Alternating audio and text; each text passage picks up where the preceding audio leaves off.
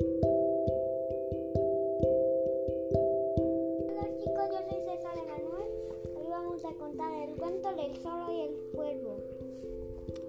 Un zorro muy astuto vio a un cuervo que volaba con un pedazo de queso en el pico y se posaba en una rama. ¿Cómo me apetece comerme ese trozo de queso? se dijo el zorro. Se dirigió hacia el pie del árbol y empezó a adular al cuervo. ¿Quieres saber qué significa adular? No, ¿qué es? Hacerlo sentir bien con comentarios. Buenos días, amigo cuervo. Qué buen aspecto tienes hoy. Cómo relucen tus plumas negras. Cómo brillan tus ojos. Estoy convencido de que tu voz debe ser más bella que las demás aves, porque tu aspecto, sin duda, lo es.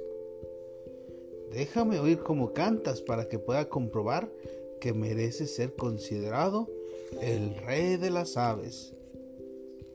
Encantado ante la petición del zorro y sin pensarlo dos veces, el, cuerpo, el cuervo alargó el cuello y empezó a graznar. En cuanto abrió el pico, ¿qué crees que pasó? Se cayó el queso. el trozo de queso se cayó al suelo. El zorro lo recogió al instante y se marchó diciendo, Ha sido muy amable, eso justamente era lo que quería. ¿Cuál crees que es la fábula aquí? Ah, la fábula.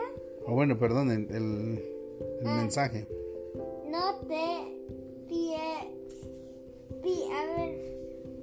Que no debes No. de confiar de la gente que te, que te no está... te de los aduladores. A ver, No te fíes de los aduladores, ah, no te fíes de los aduladores. porque algo quieren. Mm, Colorín colorado. Este cuento se ha acabado.